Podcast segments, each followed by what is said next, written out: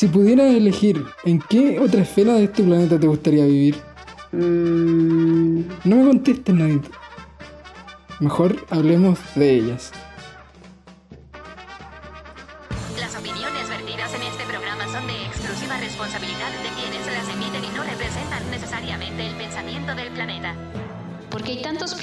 Que se transforman en problemas. Porque terremotos y volcanes ocurren en toda la esfera. Y con pasión los geólogos estudian estos temas, publicando en revistas de las que nadie tiene idea. Queríamos divulgar sin tanta complicación, así que se nos ocurrió hacer esta cuestión.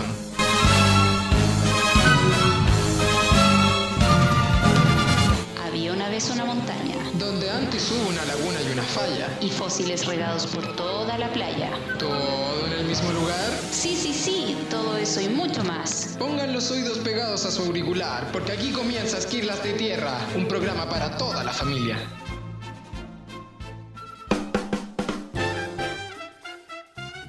Hola, Hola. hola, hola, hola. Hola, ¿qué tal a todos? Hola. Hola, Tierra llamando a Seba. Sí, es que quería decir muchas holas porque hoy día vamos a hablar de muchas capas. Capas sobre capas. Un hola para cada capa. Sí. ¿Te diste cuenta de ese detalle? No, porque creo que te faltaron. Un hola para cada capa y un hola para la audiencia también. Esperemos que esté escuchando este capítulo. Bienvenidos a un nuevo capítulo. ¿Cómo está el público? ¿De qué vamos a hablar hoy día? De la Tierra. De la Tierra. Este podcast se llama Esquirlas de Tierra, así que tenemos que hablar de la Tierra. Yeah. ¿Te gustan los sistemas? Como System of a Down. No mucho, pero sí me gustan los sistemas. ¿Y te imaginas la Tierra como un sistema? Me imagino la Tierra como un cuerpo, que también es un sistema. ¿De qué forma? Un cuerpo dinámico, Redondo. redondito Eso es importante, imaginárselo redondo. o esférico. Es esférico en realidad. O intenta hacerlo. Es como un papel arrugado. Sí, en realidad es bien irregular. Tiene surcos. Pero nada de lo que vamos a hablar hoy día tendría sentido si no lo imagináramos de esa forma, como un papel arrugado. Es un papel arrugado que está dividido en muchas capas. ¿Qué tipo de capas? Una capa de grasa gruesa, sólida, ¿Con piel? con una piel que jamás nadie ha visto. Pero en los capítulos anteriores nos hemos pegado viajes hacia el pasado, ¿recuerdas? ¿Cómo olvidarlo? Viajes a 2500 años de Cristo, viajes a la creación de la Tierra, todo tipo de viajes. Y como en este podcast se ha hecho regular, hoy día también nos vamos a pegar un viaje. Pero un viaje brígido. No nos podríamos pegar un viaje más brígido que este. No, porque antes de este viaje, No existe nada. exactamente. Porque para hablar de las capas de la Tierra es necesario hablar de cómo se formó la Tierra y cómo esto está relacionado con el origen del universo. Remontémonos 15 mil millones de años atrás, donde se cree que ocurrió el Big Bang. Efectos especiales. Yo me lo imagino más como un reventar de un globo, así como cortito, ¿En serio? Nunca lo había pensado así. espontáneo. De generación espontánea. Una espontaneidad que pudo haber durado unos varios miles de millones de años. Porque la Tierra no se formó en ese momento. Primero tuvieron que formarse un montón de galaxias, porque primero se tuvieron que generar elementos como el hidrógeno o el helio, que son los más abundantes en el universo. Se formaron galaxias y dentro de esa está la Vía Láctea, el lugar que alberga nuestro hermoso sistema solar. Se dice, se cree, se Se postula. rumorea por ahí que se formó hace 5 mil millones de años, relativamente un poco antes que la Tierra. ¿Cómo crees que fue esta formación? ¿Cómo cree la audiencia que fue esta formación? Porque ya dijimos que la formación de todo el universo fue como reventar un globo, o al menos eso creo yo. ¿Qué es lo que podríamos creer sobre el sistema solar? Una pequeñez comparada con todo el universo, Uh, como un aliento, el último aliento. Como un soplo. Un soplito con gases. No, pero eso desde la perspectiva que te estaba diciendo, pero desde la tuya, la más caótica y sonora, No, yo creo que algo más decantado. ¿sabes cómo me la imagino yo? Como si echáramos a correr la cadena del baño. ¿Por qué? Así como un... Porque giran. El sistema Ah. solar se formó desde una nebulosa primitiva, una nube de polvo que comenzó a colapsar. No se sabe muy bien qué es lo que permitió contraerse lentamente a esta nube, Sin embargo, este inicio de colapso permitió que más partículas se reunieran, generando los primeros protoplanetas. ¿Qué es un protoplaneta? Es como un proto-humano, un proto. Un poroto. Un proto es una fase previa a la fase final de cualquier cosa. Podrías imaginártelo de esa manera. Como cuando se, gente veía Dragon Ball y veía que Goku se transformaba en Super Saiyajin. Goku normal podría haber sido un proto Saiyajin. Claro. O los Digimons, cuando evolucionaban, podrían dejar su fase proto para transformarse en lo que realmente eran. Asimismo, los planetas en su etapa inicial se denominaron protoplanetas. De esta manera la nebulosa empezó a formar un disco plano, donde se concentró la mayor cantidad de materia en el centro, lo que se podría denominar también como protosol. Poroto, poroto, poroto. Durante el colapso, la energía gravitacional de los cuerpos se convirtió también en energía térmica, lo cual hizo que la temperatura del interior de la nebulosa incrementara espectacularmente, Nadia. Es una cosa que tú jamás te lo vas a poder imaginar, ni siquiera nadie. Espectacular. Me imagino un concierto ah, de Roger Waters. Todo pasando, todo pasando. Globos, luces, música. ¿Sabes lo que pasó a esas temperaturas, Nadia? Es increíble. Se juntaron moléculas y partículas atómicas. Todo el sistema solar estaba de fiesta. Pero no todo el sistema solar. Tenemos que decir que pasadito Marte las temperaturas ya eran un poco más frías. Oh, ¿Qué tan frías? Menos 200 grados Celsius, dicen los termómetros de los que saben. Así que es posible que pequeñas partículas de la parte exterior de la nebulosa estuvieran cubiertas por capas gruesas de hielo. De hielo que no solo de, de agua, de dióxido de carbono, amoníaco o moléculas más livianas. Incluso se cree que actualmente existe una nube que se llama Oort, Ort. en la cual se puede encontrar aún este tipo de material. Un material que se originó hace 5 mil millones de años. Así de surrealista el universo de la astronomía y la geología. ¿Qué tan lejos estará Ort para ir a dar una vuelta? Oh, un viaje de verano, dices tú. Sí. Tendrías que ir en el verano de la nube de Oort, sí. Porque a lo mejor su verano no es el mismo que el de la Tierra. La nube de Ort. Y así como te dije que la parte interna del sistema solar estuvo de fiesta, se formaron los planetas interiores. Mercurio, Venus, Tierra y Marte. Continuando la fiesta dentro del sistema solar, en la parte interna, muchas sustancias alcanzaron puntos de fusión elevados y se condensaron en pequeñas partículas que empezaron a unirse. Se fueron formando masitas. Sí, una a una. Y seguían llegando más y más material a unas velocidades tan espectaculares que seguía provocando el aumento de la temperatura. Todo estaba en éxtasis. Habían algunos asistentes que se, que se perdieron en el camino, ¿cierto? Sí, los más livianitos No todos llegaron. fueron barridos de la parte interna del sistema solar porque en realidad la, la gravedad no pudo atraerlos. Habían elementos que se resistían simplemente. Y así se formaron los planetas exteriores que son ricos en este material ligero. Es la gente que no le gusta eh, saltar en aglomeraciones. Claro, es como la gente que hace ese tipo de cosas. Y así se formó el planeta Tierra. ¡Tarán! En la fiesta del sistema solar. Pero ¿cómo se separaron las capas que actualmente tiene la del planeta Tierra? Mientras se iba acumulando el material, empezó a subir la temperatura y empezó a calentarse mucho, mucho, mucho, mucho, tanto que el hierro y el níquel, que eran estas partículas que se están aglomerando, se empezaron a fundir. Y eso produjo unas gotitas de metales pesados que quedaron en el centro del planeta. Y así es como tenemos un núcleo denso, muy rico en hierro. O me lo imagino como estas pelotas que volaban en Harry Potter. ¿La snitch dorada? Esas mismas que dijiste tú, ¿cómo se llamaban? Snitch. Pero era liviana y era voladora. O sea, en realidad me lo imagino algo duro. Sí, yo también. Duro, metálico, brillante. O sea que este desenfreno de temperatura al principio de la generación del sistema solar fue lo que nos dio el planeta Tierra y su estructura interna. Sí. Y todo tiene que ver con la gravedad, estas formaciones de, de capas dentro del interior de la Tierra. La densidad del hierro y del níquel, al ser elementos más densos justamente, se fueron a la parte profunda del planeta, mientras los elementos más livianos habrían generado una corteza. Esa corteza primitiva estaba formada por materiales rocosos enriquecidos en oxígeno y en alimentos litófilos. ¿En alimentos? Ah, sí, pueden ser alimentos litófilos también. La Tierra se los comió La Tierra se alimentó de oxígeno, silicio y aluminio.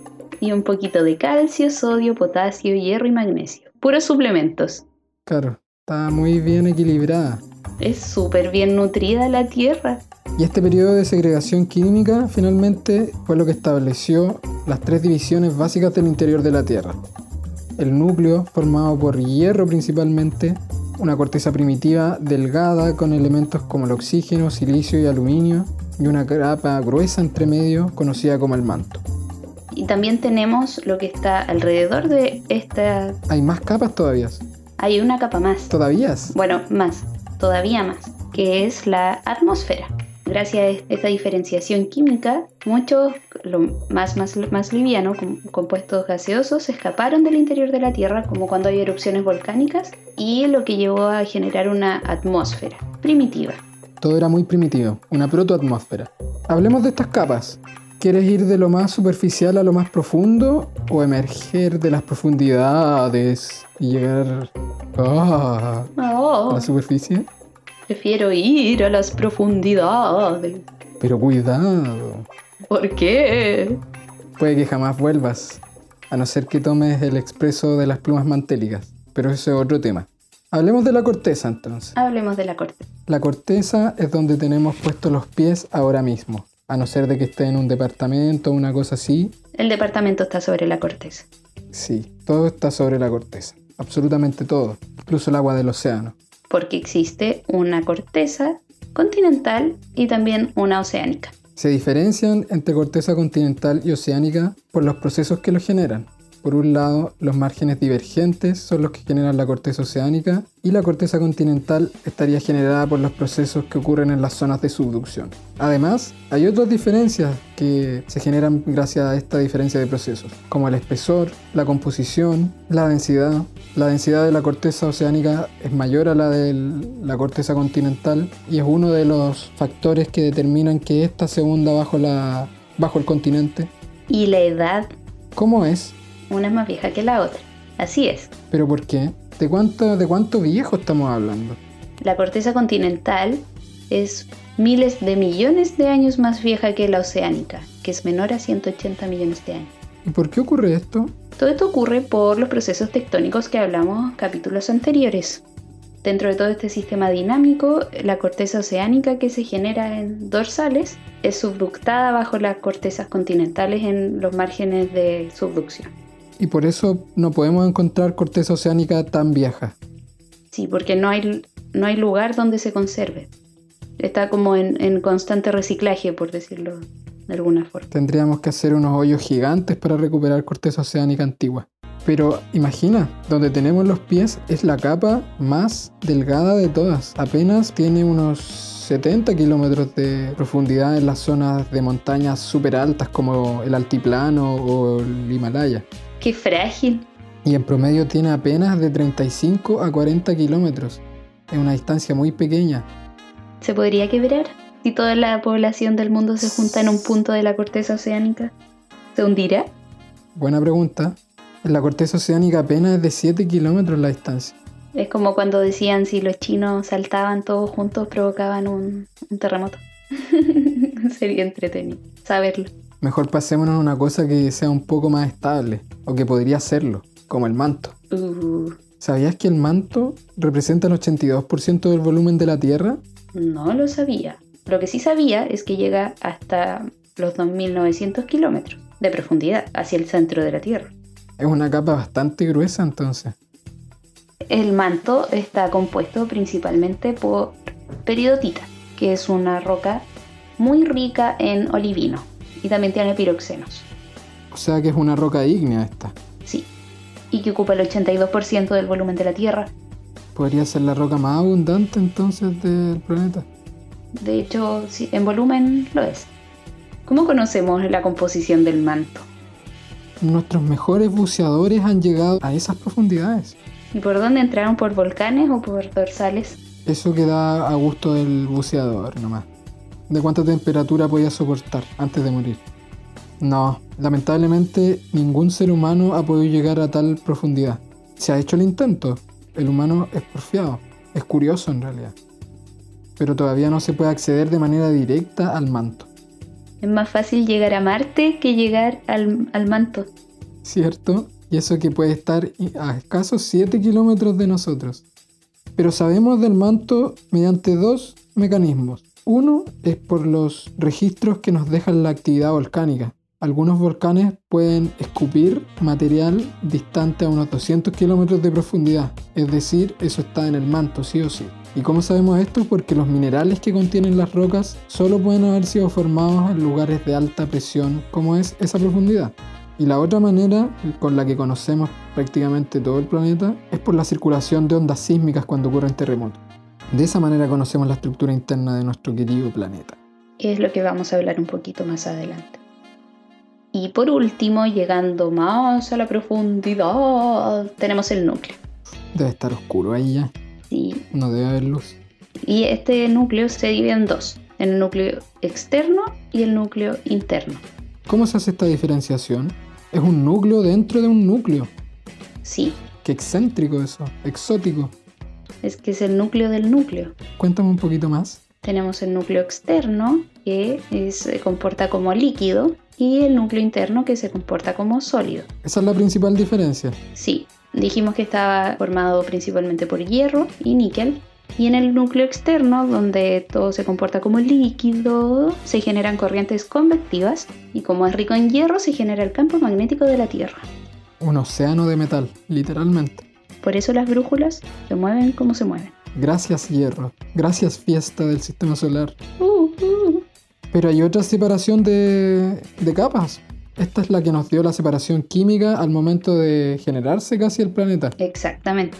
¿Qué- ¿De qué otro tipo de capas podemos hablar cuando separamos el planeta? Podemos separarlas también por sus propiedades físicas, según la temperatura, la presión, la densidad y cómo estaba cambiando en profundidad. Claro, porque recién mencionamos que la corteza puede ser continental y oceánica, y la corteza continental tiene una composición principal de granodiorita la- y la oceánica es basalto. El manto es principalmente peridotita y el núcleo es de hierro. Pero estas capas que tú me estás diciendo se separan por otras cosas. Y es así como tenemos cinco capas. Vamos de afuera hacia adentro de nuevo. Bueno, La primera capa es la litosfera, que sería esta capa rígida donde estamos parados, que está compuesta por la corteza y el manto superior, que es más frío y rígido. Aunque tengan este contraste de composición, se juntan pero por sus propiedades físicas justamente. Y tiene un espesor de hasta 250 kilómetros. y esto tiene que ver con la temperatura básicamente. Sí, Yo por lo que tengo entendido, la litósfera es la unidad básica de lo que es una placa tectónica. Una placa tectónica está compuesta en parte por la corteza, toda la corteza, y un pedazo de manto superior. frío. El límite de la litósfera y por tanto de una placa tectónica podría estar determinado por una isoterma, es decir, por una línea que determine una temperatura dada. Por lo general este límite entre litósfera y la capa que está más abajo se da a unos 1200 a 1300 grados. Y por eso zonas más frías, con un gradiente geotérmico más frío, van a tener una litósfera más gruesa. En volcanes la litósfera puede que sea muy delgada, en zonas volcánicas en lugares fríos, pero no estamos hablando de climas, estamos hablando de toda la Tierra, que son 6.300 kilómetros aproximados de radio. La litosfera es muy gruesa, llegando a estos 250 kilómetros de espesor. Brasil, Canadá, Australia, India tienen lugares así. Pero ¿qué hay debajo? Tengo curiosidad. Si seguimos bajando, llegamos a la astenosfera. Que si la litosfera era rígida, adivina cómo es la astenosfera. Calentita, Sí, abrigadita. Dan ganas de dormir una siesta. eh. sí, y es blandita, plástica. Me imagino miel con eso. Sí, miel tibia. Oh, qué rico. Como si me hiciera un sándwich, la litosfera arriba sería chocolate y abajo miel. ¿Te gusta ese sándwich? sándwich vegano. Está bueno, está bueno. No, pues no es vegano, vegetariano. Es como el, el vegetariano de pollo. Clásico ese. Vegetariano. Ah, verdad. O vegetariano con atún. Qué ridículo. Así es la astenósfera. Sí, Así de ridícula. así de blandita. Y luego tenemos la mesósfera, abajito de la astenosfera que llega hasta los 660 kilómetros de profundidad y llega hasta una profundidad de 2.900 kilómetros. Que es el final del manto. Es el final del manto donde es rígido, pero aún las capas tienen la capacidad de fluir. Qué loco eso. Sí, es un poco contradictorio. Hay que tener harta imaginación. Sí, hay que creer. Esto es cuestión de fe. No se puede decir ver para creer. Difícilmente va a ocurrir. Exacto. Y ahí tenemos la litosfera, astenósfera, mesósfera. ¿Y cómo determinamos los límites entre estas capas? Fácil. Gracias al estudio de las ondas sísmicas podemos decir de que los cambios composicionales del interior de la Tierra afectan su trayectoria. Así, por ejemplo, el límite entre corteza y manto representa un cambio de composición, donde se presenta un aumento de la velocidad sísmica. Hay discontinuidades también más abajo de la Tierra, por ejemplo los 410 kilómetros, que ocurren por un cambio de fase, no composicional. En este caso, el olivino que tú hablabas de la periodita se transforma en un nuevo mineral, la espinela, que es un poco más compacto y aumenta la velocidad sísmica. Más abajo aún, a los 660 kilómetros, ocurre otro cambio de fase del mismo mineral la espinela pasa a perovskita, que es composicionalmente lo mismo, pero con una estructura mucho más apretada debido a la presión. Y este límite de 660 kilómetros es el que marca la diferencia entre astenósfera y mesósfera. Más abajo, entre el límite manto y núcleo, existe también una capa que han llamado D', en la que se registra una disminución abrupta de la velocidad sísmica y que gracias a eso se cree que incluso serían partes fundidas del manto. Así parece fácil el reconocimiento de los límites de las capas. Es fácil. Estas mismas partes que se cree que están parcialmente fundidas en el manto son súper importantes porque serían capaces de transmitir el calor desde el núcleo al manto inferior y así llevarlo de una manera mucho más eficaz hacia la superficie de la Tierra. Es lo que se conoce como plumas ascendentes de roca y que llegan a ser fuente de actividad volcánica en lugares como Hawái o Islandia. Si esto llegase a ser así, de exacto, parte de la actividad que vemos en Hawái o Islandia sería la manifestación en superficie de procesos que se estarían produciendo a 2.900 kilómetros por debajo de nuestros pies. Caleta, me lo imagino como un, turbo. Son carreteras costaneras. Una, un bypass. De esa autopista, un bypass. Sin peaje, sí. Oh. Pero ¿cómo sabemos finalmente que la Tierra está dividida en capas? ¿Cuál es la evidencia máxima de la que podemos aferrarnos? No es que hayamos ido a, a verlo, porque la perforación más profunda ha llegado a lo más a 12 kilómetros y no está ni cerca de llegar al manto y mucho menos al núcleo. ¿Te atreverías a bajar 12 kilómetros de profundidad si fuera como un ascensor? No, o sea... Qué loco. Yo creo que sí, pero qué, qué miedo. Qué loco que... Sí, una cápsula como Fénix, la de los 33, así apretáis 12 kilómetros. Pero ya que no podemos bajar y ver el manto, el núcleo externo e interno, si no hemos podido llegar al manto, entonces ¿cómo sabemos que la Tierra está dividida en numerosas capas? Estos modelos se basan en observaciones, experimentaciones y deducciones, como ocurren Mucho pensamiento. la ciencia en general. Mucho pensar y pensar. Pero el mejor pensamiento es el de las ondas sísmicas. Gracias a los terremotos podemos obtener una radiografía completa del planeta, ya que las propiedades de estas nos permiten conocer los medios que están debajo de nuestros pies y que no podemos acceder a ellos. Los mejores experimentos, deducciones y observaciones que tú dices son, por un lado, las rocas volcánicas que expulsan material de hasta 200 kilómetros de profundidad y de esa manera podemos estudiar parte del manto y también la corteza. De otra manera,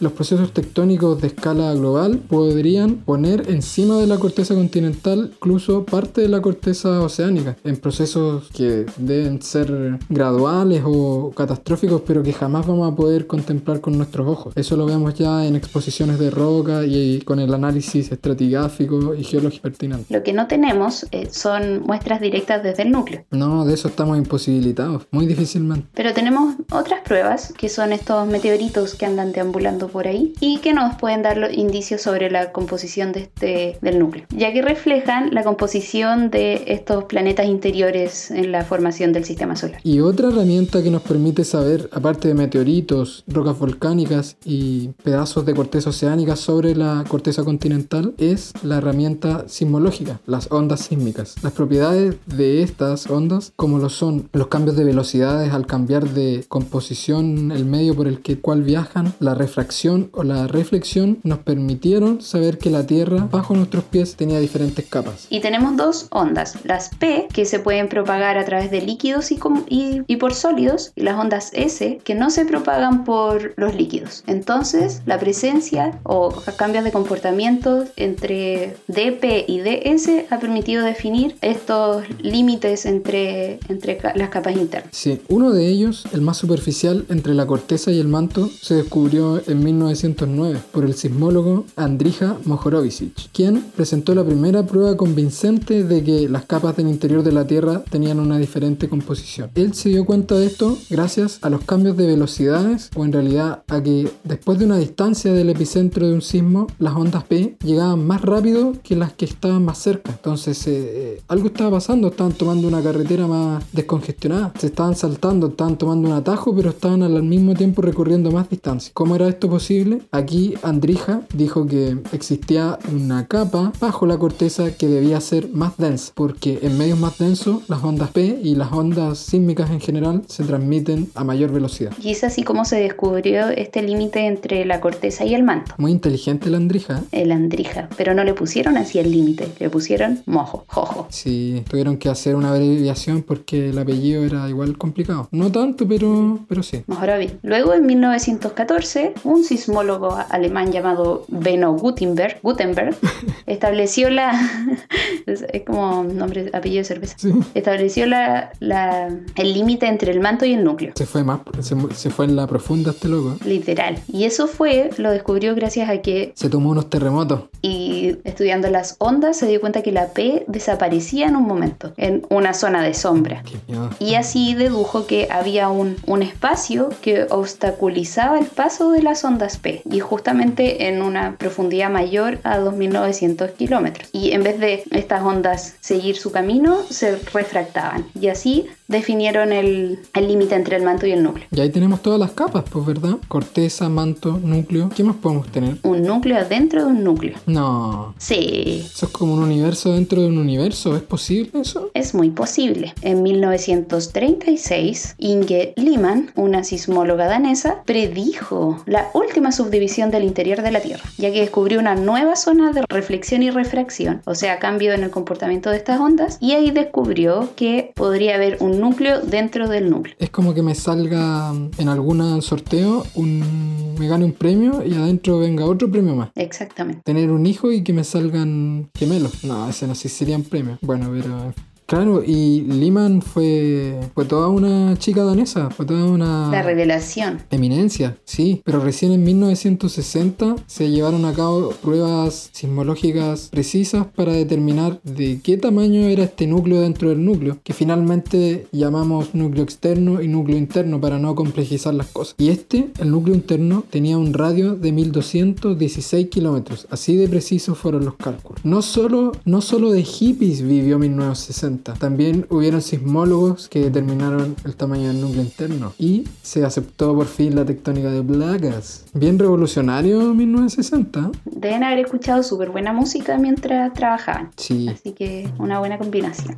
Oye, Oye, ¿Y cómo sabemos que el manto es sólido y no una bola de fuego fundida como una lámpara de lava? uh, gracias a las mismas ondas sísmicas. Me da la impresión, sin ser, sin ser ateo, No, me da la impresión y sin desmerecer la popularidad del infierno que mm, la- el manto es sólido y simplemente por el hecho de que las ondas P y las S se pueden transmitir por este medio. Exactamente. No se diga más, caso cerrado. Y el núcleo, las importancias del núcleo son trascendentales para la vida, para la tectónica, para el planeta, para ti y para mí. Porque gracias a esta doble composición líquida y sólida y de que esté compuesta fundamentalmente de hierro, se genera un campo magnético, el cual nos protege de los vientos solares, que son perjudiciales. A propósito de eso, de la- del campo magnético, este, este se genera en el núcleo externo, donde también hay celdas convectivas. Un océano de hierro. Exactamente. Y hay una película película que es buena. Un clásico. En la que, en, que se llama El núcleo, The Core, en la que el núcleo deja de rotar, se detiene. Algo que, que se cree que pasa en realidad, pero que es cuando ocurren estos cambios de polaridad del núcleo, se cree que alguna protuberancia o alguna perturbación detiene el flujo de- del núcleo externo y se reinicia cambiando la polaridad. O sea, la- el cambio de polaridad es una evidencia de estas perturbaciones que ocurren ahí. Así que igual está fundamentado en algo científico. Sí, hasta que se les ocurre a ellos viajar al núcleo y como buenos norteamericanos Salvar el planeta. salvar al mundo. Oh, gracias. Sí. ¿Y de, eh, de qué está hecho? No lo sé. ¿De qué te gustaría que estuviera hecho? De chocolate derretido, de miel. Mm, no, más duro, por el hierro del núcleo interno. Sí. Sabemos cómo podría, tenemos pistas de la composición del núcleo, como ya lo habíamos dicho, gracias a los meteoritos, porque serían muestras rep- que representarían el material a partir del cual se desarrolló la Tierra al inicio de los tiempos. Y estos meteoritos justamente son ricos en hierro y níquel, y un poquito de azufre y oxígeno, algunas trazas. Mucho metal ahí. ¿eh? Sí, y es así como toda la evidencia, o sea, no son muchas las evidencias, pero aún así se ha podido formar toda esta teoría de estructura interna y formación del, del sistema solar. Entonces, Importante. en este caso, todo- todas estas evidencias conversan muy bien entre sí. Es coherente que, Que sea de hierro. exacto, dentro de este imaginario. O sea que no hay dinosaurios dentro del núcleo de la Tierra. No hay selvas tropicales. Hay que preguntarle a Julio Verne. Vamos a tener que viajar en el tiempo para eso. Ya dijimos Sí. que no íbamos a viajar más en el tiempo. Y a propósito, Ah, pu. yo te pregunté en cuál capa de la Tierra te gustaría vivir. Oh, yo creo que... Ahora, con todo este conocimiento, litósfera, astenósfera, mesósfera,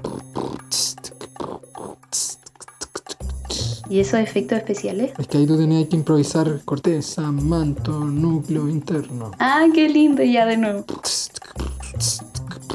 Corteza, manto, núcleo, núcleo interno, núcleo externo. Yo creo que ya podrías decidirte, ¿no? Ese super rap. El más malo de la historia. Me gustaría el- en el manto, ¿Por qué? cerca del mojo, ojo, para poder ver cómo llega la. para ayudar un poco a la subducción. Entonces llega la corteza y yo la tironeo para abajo, así.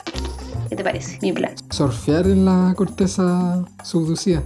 Tirarme desde el, desde el canal de subducción un, un tobogán hasta el mojo. A una velocidad de 5 centímetros por año. Sí, tendría que vivir harto, pero lo puedo intentar. ¿Y a ti en qué capa te gustaría? Me gustaría vivir en el núcleo externo. ¿Por qué? Siento que podría desarrollar nuevas habilidades deportivas, quizá haría surf o natación en un mar de hierro. Igual entretenido. Sí, me motiva eso. Me haría unos barcos de diamante, pasaría por el manto, recogería unos diamantes y me haría algo ahí bien duro para que no me pase nada. ¿Y la audiencia? ¿La audiencia en qué capa le gustaría vivir? ¿Cuál es su capa favorita? ¿Conocían estas capas? No nos digan que en la corteza, por la superficie, que fome. Esto se trata de viajar, así que aprovechen esta oportunidad inigualable que les damos de viajar al interior de la Tierra. El interior de la Tierra. Esta ha sido una más de Esquirlas de Tierra. Se despiden sus servidores Sebastián y Nadia. Para más contenido visita detierra.cl.